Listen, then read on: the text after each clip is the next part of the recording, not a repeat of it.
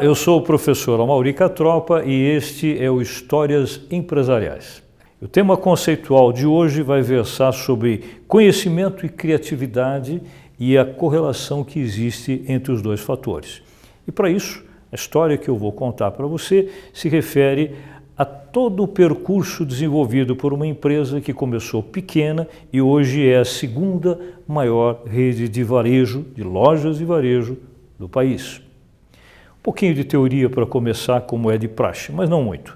Vamos falar o seguinte: a relação que existe entre criatividade e conhecimento é tal que a criatividade tem como função gerar o conhecimento dentro da empresa. E quando isso é feito de maneira completa, as duas coisas juntas promovem competitividade da empresa com relação ao seu mercado. Mas é importante seguir-se um roteiro para isso. Eu vou dar para vocês meia dúzia de passos que devem ser observados pela empresa para que esse processo aconteça de uma forma correta. O primeiro passo se refere à atribuição da tarefa certa para o empregado certo, para o executante certo. Ou seja, não só dar a ele treinamento, dar a ele assistência, explicar como a tarefa deve ser executada, mas também atribuir a ele uma tarefa que quantitativa e qualitativamente sejam coerentes com a sua capacitação. Segundo passo importante nesse processo se refere à ideia de dar-se autonomia e um nível de autonomia correta para que o executante possa realizar a tarefa de uma maneira adequada.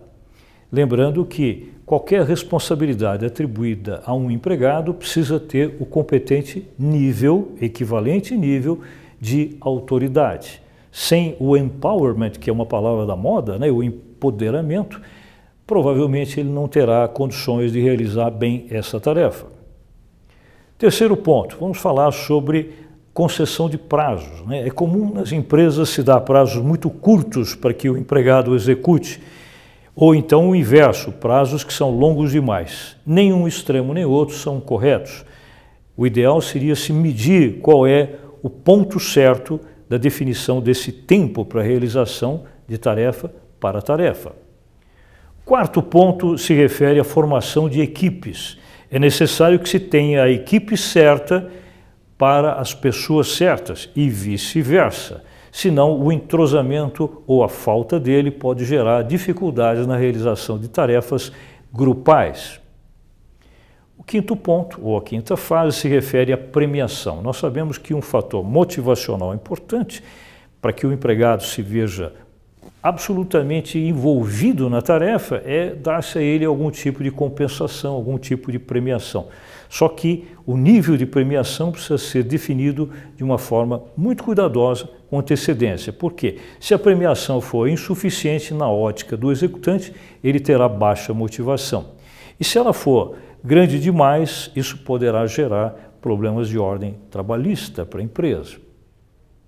E o sexto ponto se refere ao apoio adequado, o apoio certo que é necessário que os dirigentes da empresa concedam aos executantes daquela tarefa. Pois bem, vamos começar a nossa história que vai se passar nesse cenário aqui. O ano é 1957. Essa é uma foto da época que mostra uma cidade do interior de São Paulo chamada Franca. Evidentemente, hoje é uma cidade muito maior. Mas nessa realidade dessa ocasião, um casal de comerciantes, marido e mulher, resolvem se estabelecer comprando uma loja na cidade. O seu Pelegrino José Donato e a sua esposa, Dona Luísa Trajano Donato. A loja que eles adquirem chamava-se A Cristaleira e a data exatamente 16 de novembro de 1957. Vou localizar para vocês aqui na foto a loja. É aquele imóvel que aparece ali. E era uma loja essencialmente voltada ao mercado de venda de presentes. Mas o casal tinha uma intenção de mudar isso, ou seja, ampliar o portfólio de produtos e vender-se, além de presentes, também perfumes, cosméticos e até mesmo confecções. Mas para isso seria necessário mudar o nome da loja. Esse nome não caberia para esse novo conjunto de atividades que a loja iria desenvolver. A esposa dele teve uma ideia interessante. Resolveu utilizar um programa de rádio da emissora local da cidade e, através desse programa, já que o rádio era uma mídia extremamente importante na época, mais do que hoje, fazer-se um concurso em que os ouvintes, moradores da cidade, dessem sugestões de novos nomes para se escolher um deles que iria substituir o nome A Cristaleira. Mas a intenção criativa era com isso, medisse também o grau de envolvimento das pessoas, uma espécie de pesquisa de mercado, de interesse das pessoas, na medida em que se medisse quantas foram aquelas que deram sugestões. Isso deu um resultado muito bom e a sugestão que acabou prevalecendo foi uma ideia repetitiva por parte de muitos desses ouvintes de se usar o nome da própria proprietária para batizar a loja. Estou me referindo à dona Luísa Trajano Donato. E, mediante isso, a loja passou a ter o nome dela. Essa foto que vocês vão ver é uma foto de época que mostra realmente como essa loja era quando, ainda muito pequena, começou a funcionar com o nome Magazine Luiza. E aí o resto da história vocês já devem imaginar como se desenvolveu, transformando-se essa pequena loja numa grande rede que hoje é a segunda maior do país. Mas para isso, vamos falar um pouquinho sobre a interveniência de uma outra pessoa. Né? Como essa loja começou a funcionar em 1957, 12 anos depois, exatamente em 1969, a sobrinha da dona Luísa foi chamada para trabalhar na loja. Na época ela tinha 18 anos de idade e ela foi contratada para ser originalmente balconista apenas. O nome dela não por coincidência, um nome que se repetia nas famílias antigamente, o nome da matriarca, Luísa também, Luísa Helena Trajano, sobrinha da dona Luísa Donato. Passados alguns anos, ela já ocupando uma função de gerência na empresa, mostrando toda a sua criatividade, mostrando toda a sua ação gerencial muito proativa, acabou dando uma sugestão que foi aceita pelos tios de se comprar um terreno grande no centro da cidade e se construir essa loja, que acabou sendo inaugurada em 1974 com uma grande loja de departamento com o nome Magazine Luiza, uma loja de 5 mil metros quadrados. Nessa ocasião, a loja já tinha filiais em cidades próximas e já era reconhecida como uma rede, pelo menos na região, uma rede de lojas de varejo importante. Passados vários anos, mais especificamente no ano de 1991, os tios resolvem se aposentar. Né?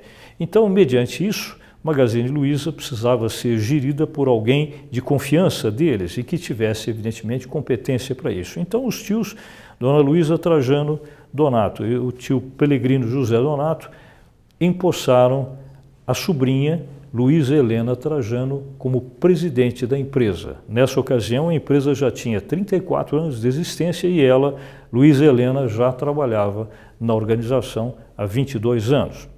Ela já havia se formado em Direito, na Faculdade de Direito da cidade, mas mostrava ter uma veia predominantemente de gestora, de administradora de negócios.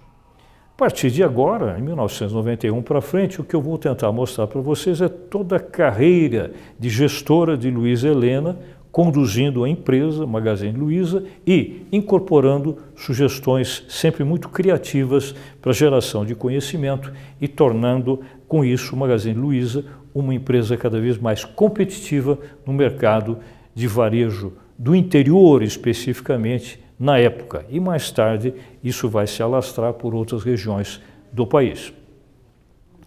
Uma das ideias originais criadas por Luiz Helena em 1992 foi essa aqui, implantar o que ela chamou de loja virtual. Essa foi a primeira loja virtual do grupo. Na verdade, mais do que isso, foi uma das primeiras lojas virtuais criadas no país de forma geral, no ramo de varejo.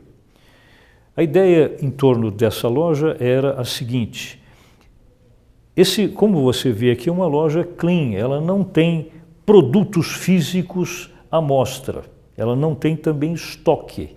E nessas mesinhas haveria sempre um atendente, um, vamos dizer, um balconista que, através de terminais eletrônicos ligados em rede, é, passariam a exibir para os clientes interessados imagens, fotos de produtos. Ou seja, ao invés de se mostrar o próprio produto, se mostrava a imagem dele. Vocês vão dizer, bom, mas isso é uma coisa extremamente comum. Sim, comum nos dias de hoje. Nós estamos falando de uma experiência criada por Luiz Helena há 26 anos. Claro que isso gerava uma redução de custos, né? não havia necessidade de ter espaço físico muito grande e também não havia necessidade de espaço para estocagem de produtos, evidentemente. Uma outra coisa interessante em função disso é que nessas lojas a venda, uma vez realizada a partir da imagem, prometia-se ao cliente a entrega que efetivamente acontecia num prazo religioso de 48 horas após a venda, no máximo. Né?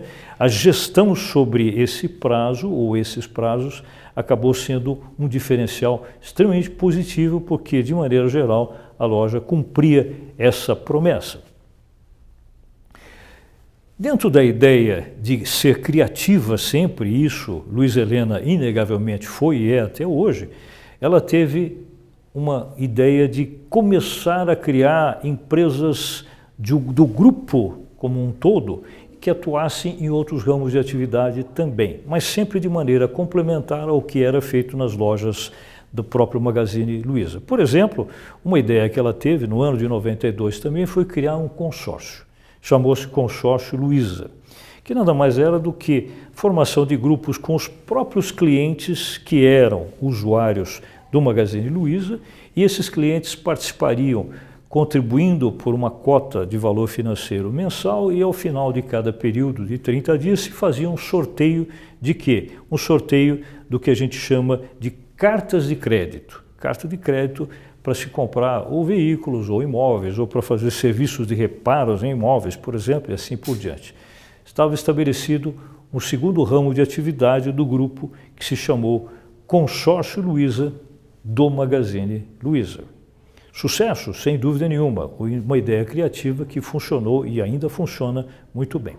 Mas talvez uma das melhores ideias da Luiza Helena foi essa aqui, que também até hoje se perpetua a chamada liquidação fantástica. Ela foi criada por Luiz Helena em 1993.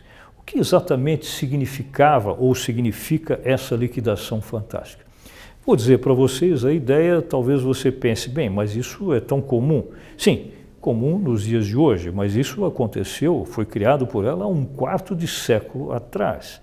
A ideia simplesmente é a seguinte: nós sabemos que a época do ano em que o varejo mais realiza suas vendas é justamente o período natalino, das festas natalinas.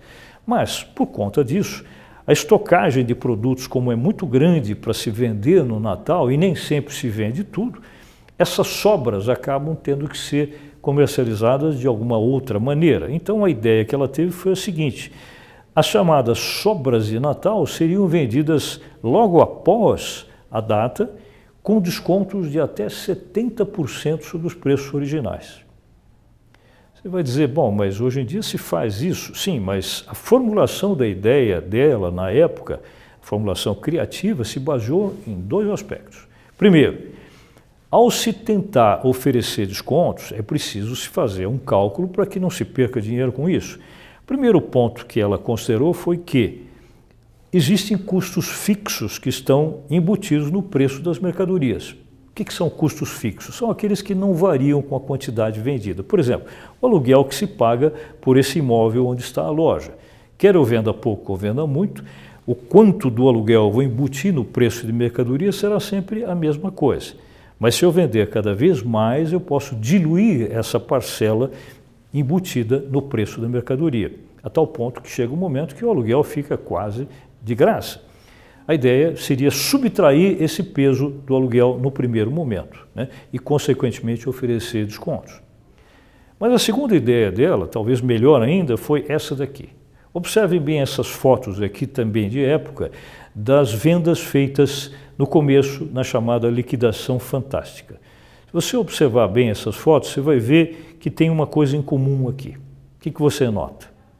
Claro, as pessoas estão comprando as mercadorias e estão carregando de volta para suas casas.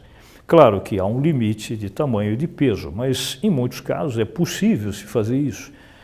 O que Luiz Helena havia percebido é que se as pessoas se dispusessem a fazer isso aqui, ou seja, levar para casa tudo aquilo que conseguissem carregar, efetivamente no preço da mercadoria se podia subtrair um componente que é o custo do frete, do transporte para entrega desses produtos na casa dos clientes. Eu poderia com isso dar um desconto um pouco maior. Isso funcionou e funciona efetivamente muito bem até os dias de hoje, 25 anos depois. Outra coisa também importante criada por ela foi, a partir de 1996, um projeto de crescimento. Mas veja bem, um projeto de crescimento não orgânico. O que quer dizer isso? Não é um crescimento de dentro para fora, mas sim o inverso, de fora para dentro, que é o que a gente chama de crescimento através da aquisição de outras empresas. E ela investiu muito nisso a partir dessa data, 1996, com sucesso.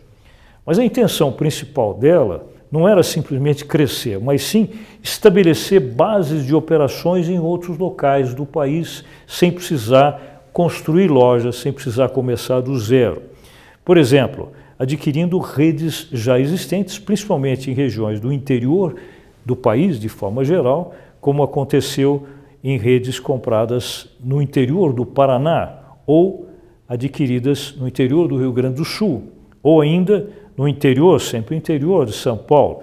E finalmente, uma das grandes ideias dela foi comprar uma rede de lojas bem estabelecida, bem pulverizada no Nordeste. Né?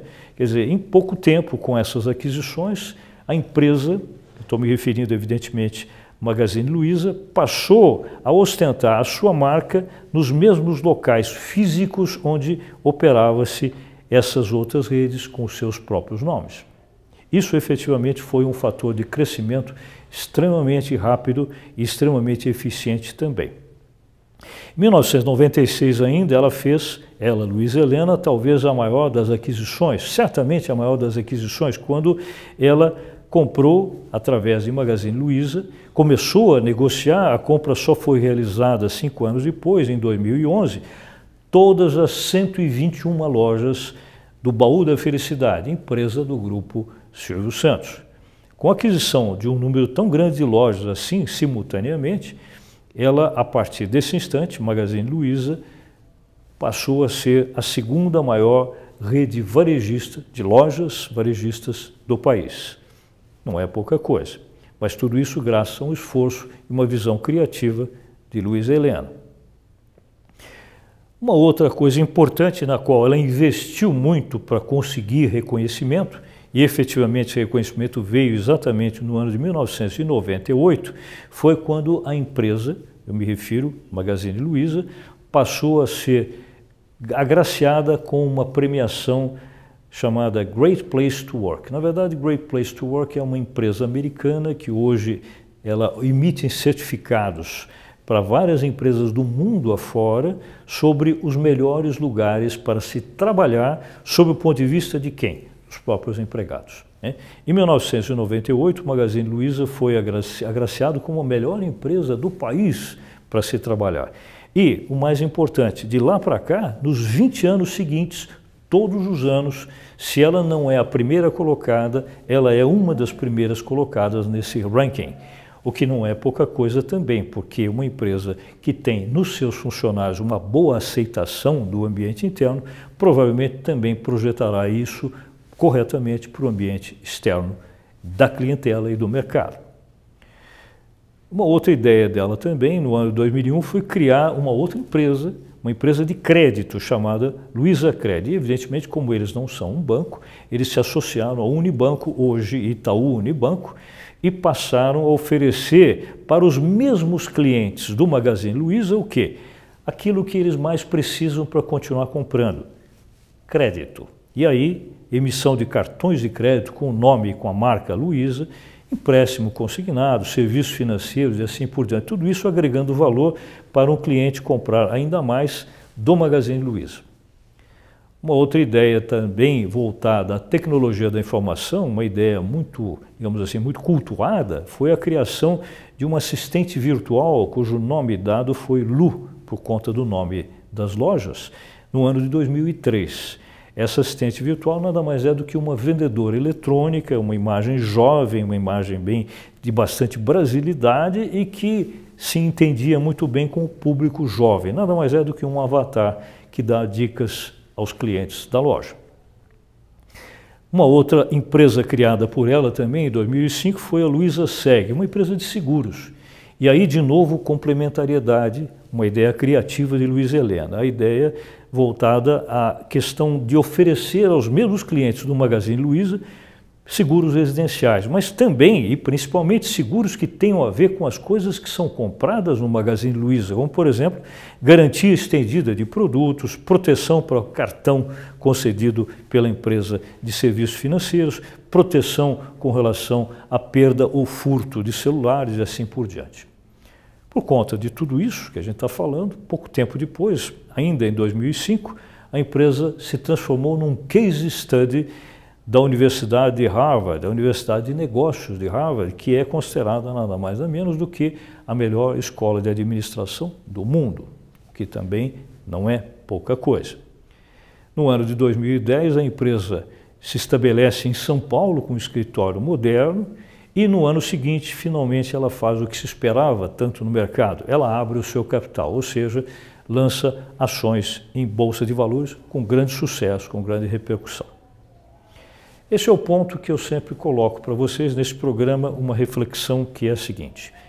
Se você, nesse instante dessa história, fosse o principal executivo da empresa, o CEO do Magazine Luiza, no ano de 2011, o que, que você faria em termos de estratégias de negócios para ampliar ainda mais ações criativas que gerassem conhecimento e que, com isso, ampliasse a competitividade da empresa no mercado.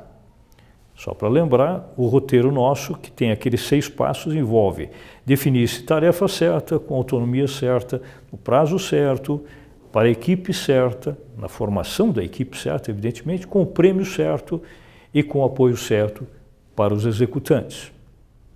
Bem, o que é que você faria? Enquanto você reflete sobre isso, eu vou já mostrar para vocês o que Luiz Helena efetivamente fez. Começar do primeiro ali, tarefa certa. Essa imagem ela é muito significativa. O momento em que está acontecendo uma das liquidações fantásticas da loja, ela própria, presidente do grupo, coloca um jaleco de vendedora e começa a orientar aquela vendedora que está ali atrás sobre como ela deve atender uma cliente. Só que o atendimento que está sendo dado por Luiz Helena é um atendimento real, quer dizer, isso não é um treinamento hipotético. Isso é mostrar a tarefa certa, feita da maneira adequada, e isso através de um treinamento dado por um dirigente da empresa. Ou seja, o exemplo de se colocar a mão na massa. Né? E efetivamente, ao se definir isso, se define para as vendedoras que têm o perfil certo para a tarefa. Um outro ponto interessante foi a criação desse projeto chamado Magazine Você, que nada mais é do que originalmente uma ideia de Luiz Helena de dar aos clientes originalmente, originalmente apenas aos clientes e mais tarde também aos empregados, a ideia de que eles poderiam vender eles próprios produtos do Magazine Luiza como se eles fossem uma loja. Ao invés de Magazine Luiza, seria o Magazine Você. E essa loja seria uma loja virtual, eletrônica, e que aqui, dentro desse conceito que eu estou tentando mostrar para vocês, criado por Luiz Helena, se estendeu para os próprios empregados da empresa, ou seja, dando aos empregados da empresa autonomia certa para eles, além de serem vendedores da empresa, Magazine Luiza, na loja, serem também revendedores autorizados numa magazine virtual deles próprios, onde eles revenderiam produtos do Magazine Luiza e ganhariam comissões sobre essas vendas. Ou seja, isso nada mais é do que se chama hoje de empowerment ou empoderamento do empregado para ser um vendedor autônomo do Magazine.